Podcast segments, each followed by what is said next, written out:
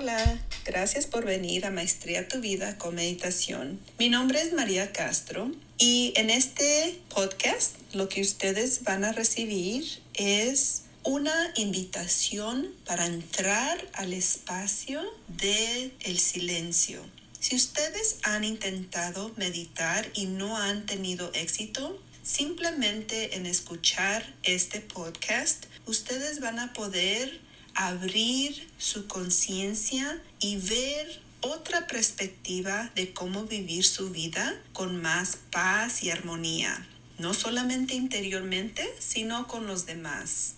En este podcast, ustedes están recibiendo una persona que ha trabajado en ella misma. Fui mamá joven, fui educadora de padres por muchos años, soy maestra de primaria también soy practicante de Reiki, soy una persona que está buscando cómo ayudarles a los padres manejar su sistema nervioso, cómo manejar sus emociones para que se destresen, para que puedan estar más relajados y más presentes con sus hijos, que es muy importante hoy en día, más que nunca. Si ustedes les gustaría apoyarme en este trabajo, aquí van a encontrar un enlace donde pueden entrar a mi página de Patreon, donde ustedes se pueden inscribir por un costo bajo mensualmente, donde ustedes pueden llegar a conocerme más profundamente y aprender cómo yo estoy creciendo personalmente, porque el propósito de este podcast es de que ustedes puedan sanarse. Feliz año nuevo. Ya estamos en el 2023. Este es el primer episodio de este año y el tema que vamos a que vamos a platicar es sobre la identidad. ¿Cómo te identificas tú? Cuando alguien te pregunta quién eres, ¿qué son las primeras palabras que salen de tu boca? ¿Qué es lo que le dices a alguien quién eres? Podrías decir, soy una persona amable, cariñosa o enojona o estresada. Pero todas esas palabras solamente dicen cómo te sientes. Quizás puedes decir, soy una mamá, soy una abuela, soy una trabajadora, pero esos también simplemente son los roles que tú haces durante el día. Si realmente queremos saber qué es nuestra identidad, tenemos que tomarnos el tiempo para poder reflexionar en lo que pensamos de nosotros mismos. Porque lo que tú creas que eres es como tú vas a comportarte con los demás. Si tú crees que tú eres una víctima de las circunstancias, de las traumas que tú has tenido durante tu vida, entonces tú vas a actuar como una víctima. Si tú crees que eres una persona que merece todo, que si no se le da lo que quiere, no puede ser feliz. Entonces tú te estás identificando como una persona que necesita cosas para ser alguien. Cuando yo era chica, yo me identificaba en cómo mis padres se relacionaban conmigo, si realmente me veían, si me tendían, si me querían, si proveían lo que yo necesitaba. Después de que entré a la escuela, me di cuenta que no solo era parte de mi familia, de mis padres y mis hermanos, sino que también era una identidad en la escuela con mis amigos y mis amigas. Entonces yo era parte de ese sistema, digamos. Ya después que es uno adulto, entonces cree uno que su identidad es lo que uno hace, la carrera que uno desarrolla. Y creo que en estos tiempos más que nunca, antes uno podía trabajar en el mismo trabajo por décadas. Y hoy en día los jóvenes nos están dando a entender que no somos nuestro trabajo. Cambian de trabajo cada dos, tres años porque ellos están cambiando. No son las mismas personas. No hay lealtad a un trabajo. No hay lealtad hacia el trabajador tampoco. Así es que no estoy juzgando al empleado ni estoy juzgando al empleador porque estamos en una etapa ahorita o un tiempo en donde ya con la tecnología y con trabajos que ya se están acabando, ya no se ocupan tantas cajeras en las tiendas, hay muy pocas cajeras porque ya las máquinas pueden hacer el trabajo de una cajera. Cada año van a disminuir ciertos trabajos, así es que tenemos que tener mucho ojo en qué estudian jovencitos. Muchas de las personas que me escuchan son personas ya mayor, o sea, como la edad mía, los 50, y esto nos llega a afectar mucho más porque pensamos que ya estamos muy grandes para hacer un cambio en nuestra carrera, pero en realidad uno tiene la capacidad de aprender hasta el final de la vida de uno. Antes estaba la creencia que ya después de cierta edad ya uno empezaba a perder uno su habilidad cognitiva, pero eso ya no es el caso. Ya los neurocientíficos nos dicen que mientras que nosotros tengamos una mente activa y que claro, hagamos ejercicio, eso nos va a ayudar a mantener una cognición sana hasta el final de nuestras vidas. Cuando uno se identifica como padre, yo sé que cuando yo era una mamá joven, yo no era una mamá consciente.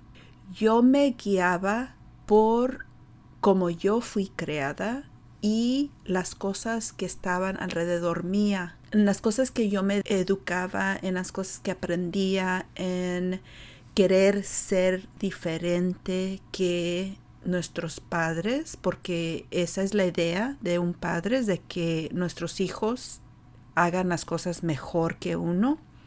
Entonces tenía eso conscientemente, pero lo que no tomaba en cuenta, y la razón que digo que no era una mamá consciente era porque no estaba trabajando en sanar mi inconsciente, las cosas que yo no estaba viendo, que solamente estaba reaccionando, porque así es como nosotros no había lenguaje, no había la capacidad de ver el subconsciente.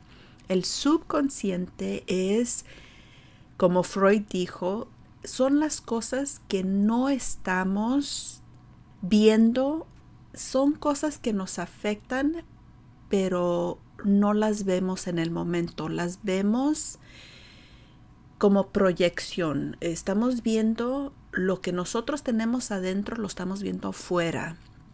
Como una vez creo que les había dicho de una historia donde un señor va a un pueblo nuevo y se encuentra con un señor fuera de las paredes del pueblo y le pregunta, quiero cambiar de lugar, quiero irme a un lugar donde yo pueda ser feliz. Y el señor le dijo, bueno, dígame cómo era el lugar donde viene.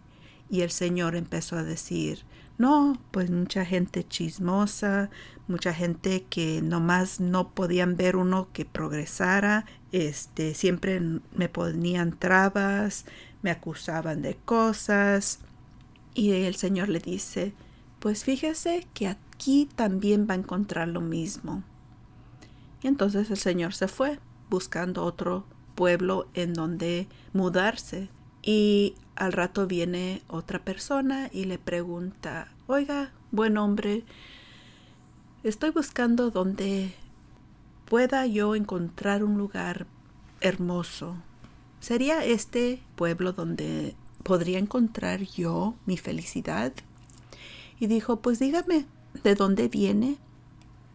Dice, pues donde vengo era muy lindo, solo que lo que yo busco creo que lo puedo encontrar en donde tenga un poquito más de espacio, donde pueda yo disfrutar de mi familia, donde pueda ser yo más exitoso, donde pueda dar de mis talentos. Y el Señor le dijo, pues fíjese que aquí va a encontrar eso y más. Entonces, el mismo Señor, lo que Él oyó de las dos personas que le estaban preguntando, Él supo que no importa dónde tú vayas, tú vas a seguir tu identidad y como tú te ves y como tú ves que otras personas te tratan, van a ir contigo. Pero nosotros vemos al exterior, a los demás, separado a uno. Y en realidad no es así. Nosotros somos parte de todo. Lo que uno ve, digamos que tú tienes un conflicto con alguien y tú ves que esa persona te está atacando o lo, percibes en esa forma. Alzan su voz, la, cara se ve enojada, lo que tú alcanzas a escuchar porque luego, luego quiere uno defenderse y eso hasta cierto punto deja uno de escuchar esas palabras. Con una o dos palabras que ya no le parezca a uno, se empieza uno a imaginar lo que esa persona está diciendo. No está escuchando realmente lo que esa persona dice. Entonces, lo que tenemos que hacer es primero despegarse uno de la identidad que uno cree que tiene que proteger uno. Porque en realidad no somos nuestro cuerpo, no somos nuestro nombre, no somos las cosas que tenemos, ni los pensamientos que tenemos, ni las emociones que tenemos. Si realmente queremos saber quién somos, tenemos que tener la base de que somos parte de todos. Entonces, lo que yo le haga a otro me va a afectar a mí.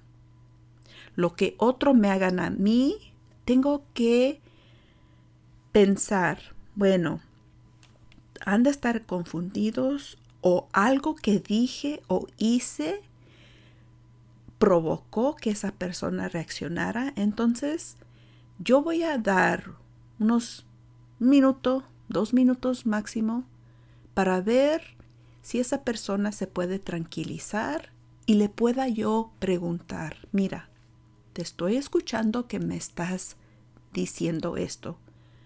Yo me estoy empezando a sentir atacado. ¿Es eso lo que tú intentas? Nosotros nunca en el pasado yo hubiera pensado en usar ese lenguaje con alguien. Y hasta la fecha no me he animado a hacerlo en el momento.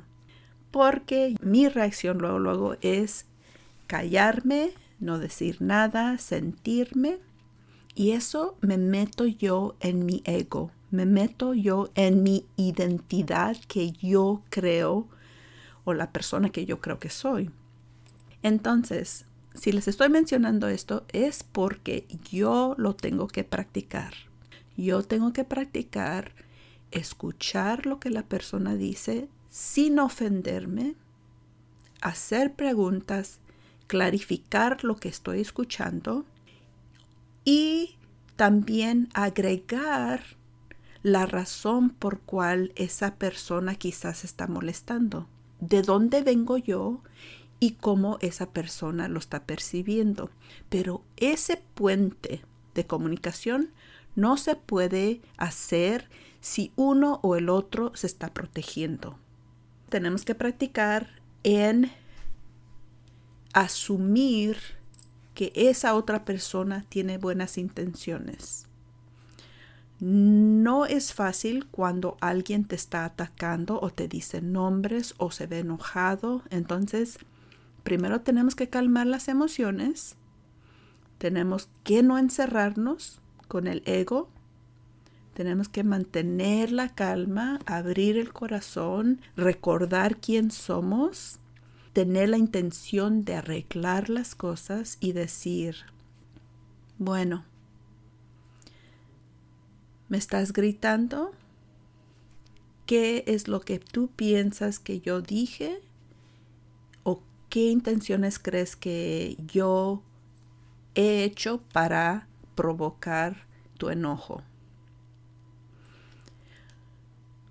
Cuando uno solamente está reaccionando, eso viene de nuestro subconsciente. Es la forma que siempre hemos reaccionado. Pero empezando este año nuevo, espero que todos aprendamos cómo comunicar nuestras necesidades, cómo comunicar lo que nos molesta, cómo comunicar lo que uno está aprendiendo. Entonces, les quiero leer un poema de un maestro. Fue un monje budista que se llama Thich Nhat Hanh. Falleció no hace mucho, pero tiene un poema que se llama Llámame por mis verdaderos nombres. Y aquí se los voy a leer. No digas que partiré mañana Aún hoy sigo llegando. Mira profundamente. Cada segundo estoy llegando. Ser un capullo en una rama primaveral. Ser un pájaro diminuto con alas todavía frágiles, aprendiendo a cantar en mi nuevo nido. Ser una oruga en el corazón de una flor. Ser una joya escondida en una piedra. Todavía llego para reír y llorar, al miedo y a la esperanza. El ritmo de mi corazón es el nacimiento y la muerte de todo lo que está vivo. Soy la efímera metamorfosándose en la superficie del río. Y yo soy el pájaro que desciende en picado para tragarse la efímera. Soy la rana nadando feliz en el agua clara de un estanque. Y yo soy la serpiente de hierba que silenciosamente se alimenta de la rana. Soy el niño en Uganda, todo piel y huesos, mis piernas tan delgadas como cañas de bambú. Y yo soy el comerciante de armas, vendiendo armas letales a Uganda. Soy la niña de doce años, refugiada en un pequeño bote, que se tira al mar después de ser violada por un pirata marinero.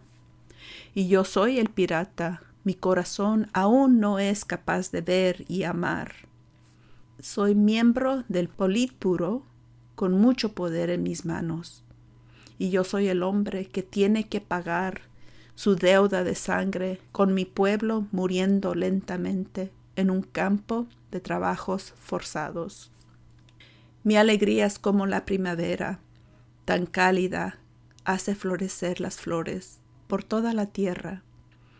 Mi dolor es como un río de lágrimas, tan grande que llena los cuatro océanos. Por favor, llámame por mis verdaderos nombres, para poder escuchar todos mis llantos y mis risas a la vez, para que pueda ver que mi alegría y mi dolor son uno. Por favor, llámame por mis verdaderos nombres, para poder despertar, y así la puerta de mi corazón se puede dejar abierto, la puerta de la compasión.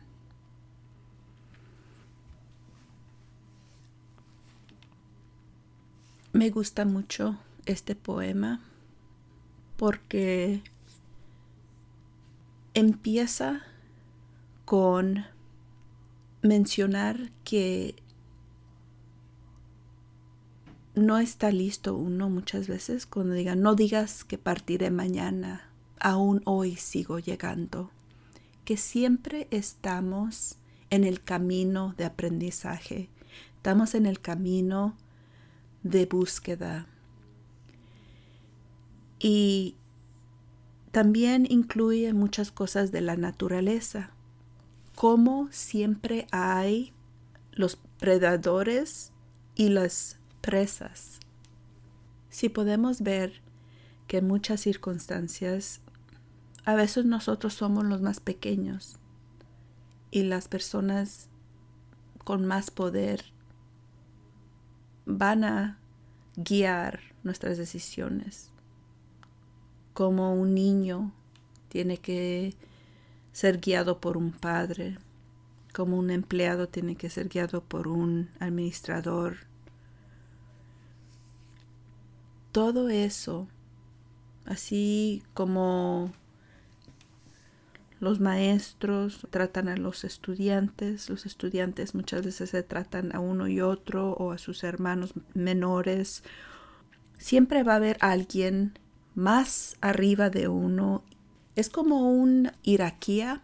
Cuando uno ve que la iraquía no es justa, se siente superior la persona que uno considera los líderes un buen líder va a querer que sus miembros se sientan capaces, que se sientan que pueden opinar. Igual en la familia, igual en el aula, igual en un matrimonio. Cuando se identifica uno con tener más poder que otra persona es cuando empiezan los problemas. Si en este año nosotros podemos aprender cómo vernos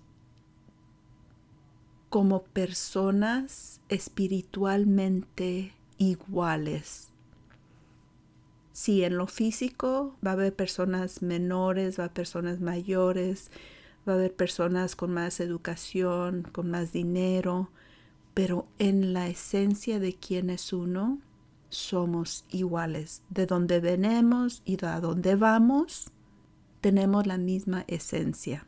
Y si podemos tomar eso en cuenta siempre, que yo no soy mejor o menos que alguien más, que nuestra identidad es similar, entonces yo me voy a sentir con menos coraje, me voy a sentir con menos indignación cuando alguien que yo piense que me está faltando el respeto.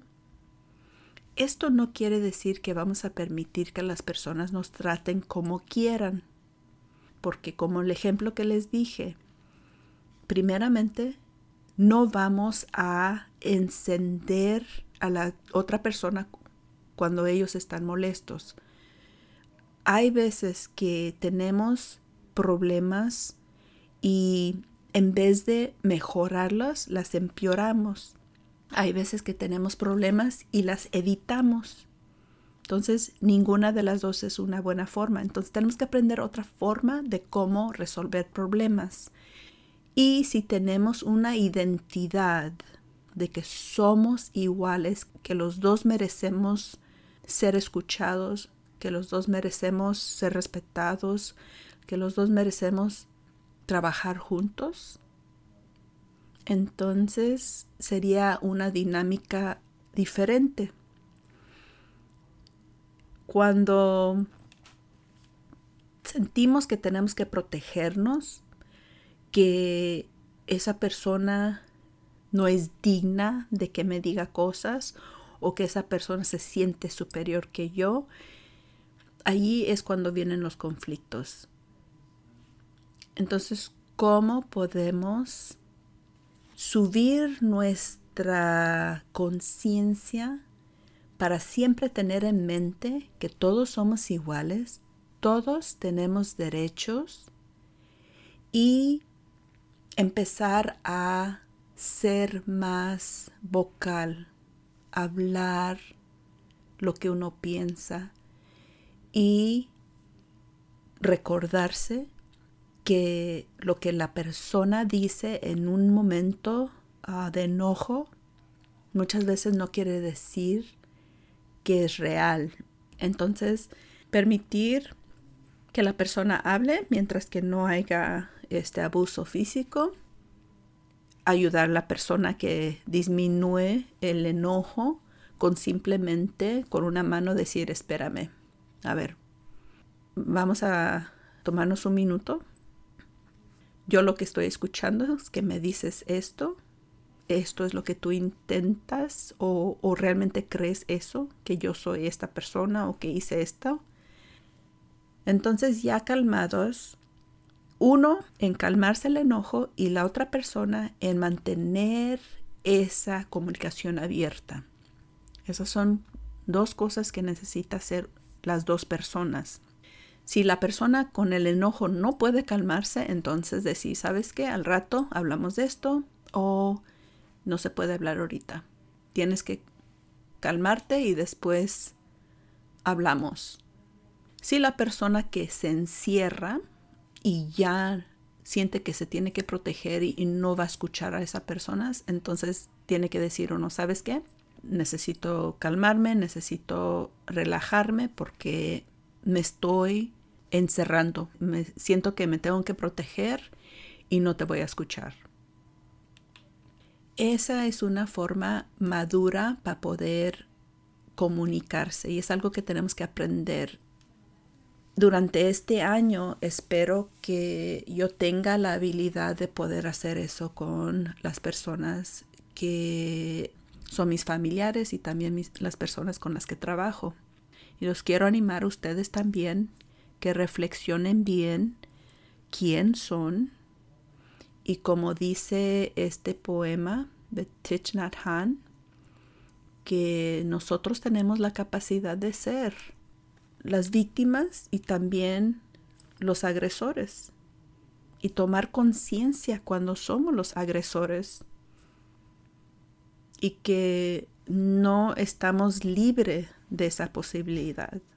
No siempre tenemos que pensar como una víctima, no siempre tenemos que ser los agresores, que las cosas no se hacen si no me enojo.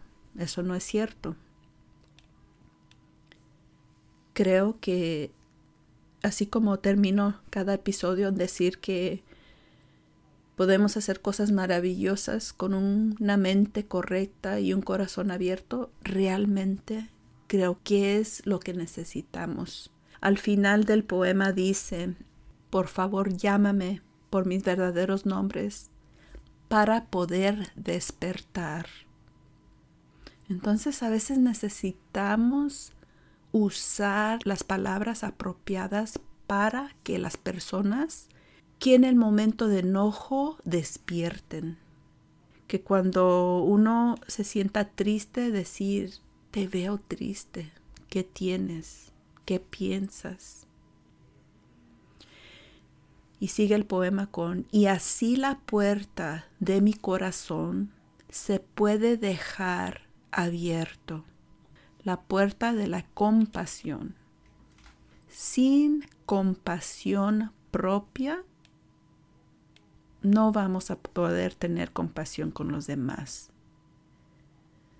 Si no entendemos la habilidad y la identidad, tener en mente todos los días, y esa es la práctica de la conciencia plena, es de realmente identificarse uno con quién realmente somos. Espero que se la pasen bien hoy. Ustedes pueden ser cosas maravillosas con una mente correcta y un corazón abierto. Hasta luego.